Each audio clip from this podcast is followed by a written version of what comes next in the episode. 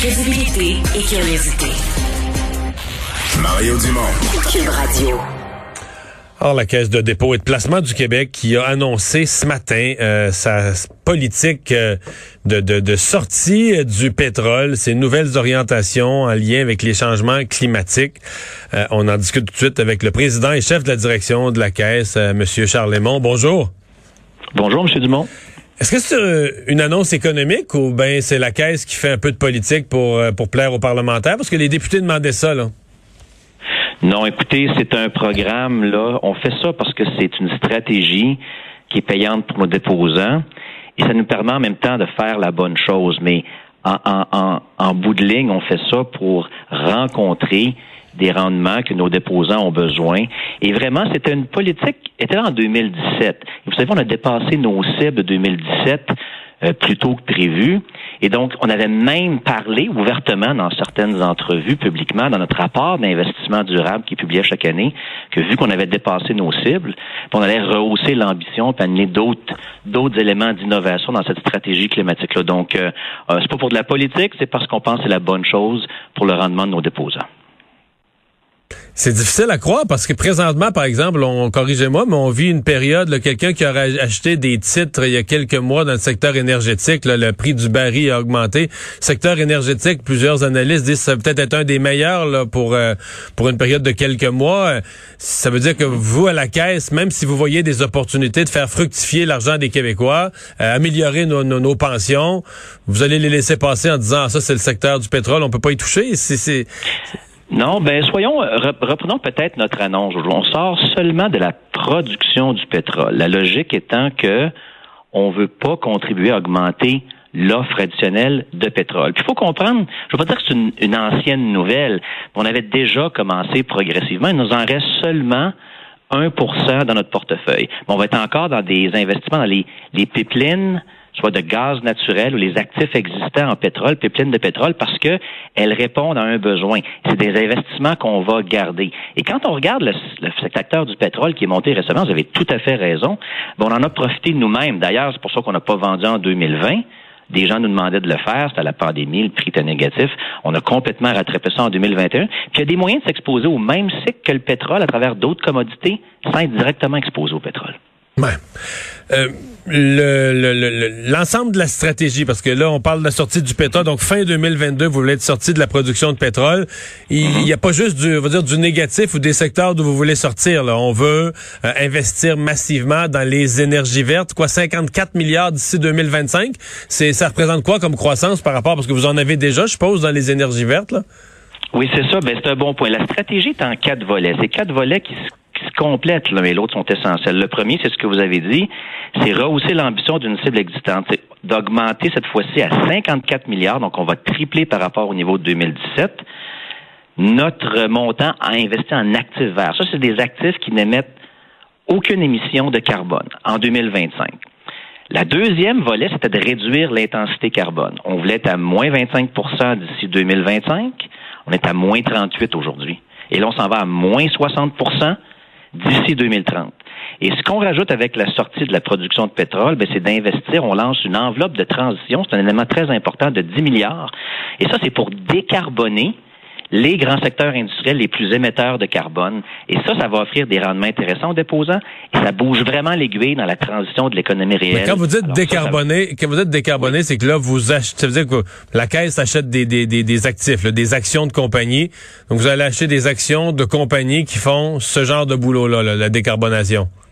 Non, ben en fait, par exemple, euh, on, le fait déjà dans certains cas. On peut être investi dans un producteur d'électricité, mais qui utilise des sources plus polluantes. Ça peut être euh, dans le charbon, ça peut être dans, le gaz naturel. On va aider à faire une transition pour qu'il y ait un plus grand mix énergétique vers. Ok, donc vous gardez, vous gardez les actions d'une même compagnie, mais cette compagnie-là a changé ses, ses, moyens de production. Donc ça, vous l'incluez. Exactement. Et ça, c'est très payant parce que on réussit à acheter des actifs moins chers. En les rendant plus verts, ils valent plus cher. Ça fait vraiment bouger l'aiguille sur les émissions de gaz à effet de serre. Et en même temps, les entreprises qu'on va mettre dans cette enveloppe-là, elles ont un plan de transition reconnu par une certification externe à la caisse des entreprises ou des organisations qui certifient de façon indépendante qu'il y a un plan de transition en place. Hmm. Euh, comment euh, je, comprends, vous avez répondu à la question là, très simplement par un simple non ce matin. On vous a demandé est-ce que la Caisse est le premier investisseur institutionnel au Canada à, présenter un plan comme ça? comment vous expliquez? Pourquoi les autres le font pas? On dit par exemple Teachers en Ontario, un fonds qu'on compare avec la Caisse. vous pensez qu'ils vont vous imiter ou idéologiquement ils, vont trouver ça moins important? comment vous comparez avec d'autres fonds? Ben écoutez, c'est toujours difficile de voir comment les autres fonds vont réagir. En, tant que tel, on, fait ce que nous, on a à faire. Je peux vous dire qu'on a un appui de la part de nos déposants. Alors, on travaille pour les déposants, les Québécois qui, qui souscrivent euh, aux, politiques euh, de la Caisse là, à travers leur plan de pension ou, d'assurance. On n'est pas non plus tous au même endroit. La Caisse a été un pionnier il y a 4-5 ans et je pense qu'on maintient ce leadership-là. Puis je vous le dis, c'est une stratégie ambitieuse, M. Dumont, mais elle est pragmatique. En bout de ligne, c'est important d'avoir des cibles de neutro-carbonalité, euh, carboneutre, pardon, en 2050. Beaucoup d'investisseurs ont cette cible-là. La différence, je pense, avec la Caisse, c'est qu'on s'est donné des cibles intérimaires pour avancer. Sans les cibles de 2017 qu'on a lancées pour 2025, je serais pas ici en 2022 à lancer une nouvelle ambition pour 2030. Et c'est dans ce contexte-là qu'on essaie d'inscrire notre, action. Hmm. Donc, euh, vous sacrifiez pas de rendement. Vous êtes convaincu de ne pas sacrifier de rendement euh, pour les Québécois sur cette base-là? Non, parce qu'on peut aller dans les secteurs émetteurs pour les verdir et augmenter le rendement. On peut aller dans les actifs verts et aussi une façon de s'exposer aux autres cycles. Euh, les mêmes cycles que le pétrole à travers d'autres commodités. Puis nos actifs dans le renouvelable, ça, vous regardez les derniers rendements, c'est ce qui a vraiment mené à des bons rendements en immobilier ou en infrastructure. Donc non, en bout de ligne, cette stratégie-là, c'est pas une stratégie parallèle à l'investissement à la caisse. Ça vient renforcer en fait notre mandat premier, qui est le rendement de nos déposants. Puis je pense que ce qu'on appelle un peu le capital constructif à la caisse, c'est combiner la performance, les rendements avec le progrès, qui est la lutte au changement climatique. Hmm. Le fait de se mettre, bon, on comprend l'importance des changements climatiques, mais le fait que la caisse se mette des critères, euh, on va dire sociaux ou des, objectifs là, en termes des, vous avez pas peur que ça n'a pas de fin là. Il y a des militants, il y a des militants par exemple là, très très actifs pour le le, le, le, le, vegan ou le végétariste qui pourraient dire ben là la caisse devrait sortir de tout ce qui est agriculture, viande. Tu sais ce que je veux dire c'est que ça n'a pas de limite là. Le nombre de secteurs où des gens pensent que du point de vue éthique là c'est pas bien, surtout dans, dans, le nouveau monde woke là, il y a pas quelque chose qui sont pas bien. Vous n'avez pas peur que la caisse se retrouve avec, euh, je veux dire, un, fichier Excel complexe de toutes les, de toutes les bonnes causes, de toutes les bonnes causes, pour, oui, de toutes les exclusions, toutes les bonnes causes pour lesquelles il faut plus investir là-dedans, là. Non, c'est une question super importante. On reste commercial, mais ceci étant dit, il y a certaines tendances qui pointent à l'horizon, puis le but c'est pas de s'étourdir là à gauche, à droite avec toutes les dernières tendances et, de se dire ben ça on peut pas, ça on peut pas. C'est pas comme ça qu'on l'approche. Quand on regarde des nouvelles tendances dans un secteur, on essaie de voir si en fait ça aide une entreprise à se démarquer, à devenir un leader dans l'industrie. S'il y a une demande pour le vegan, ben ça va se traduire en revenus pour une entreprise, puis il y en a une qui va se démarquer. Sinon, on va rester avec quelque chose qui fait un plan d'affaires pour lequel il y a une demande.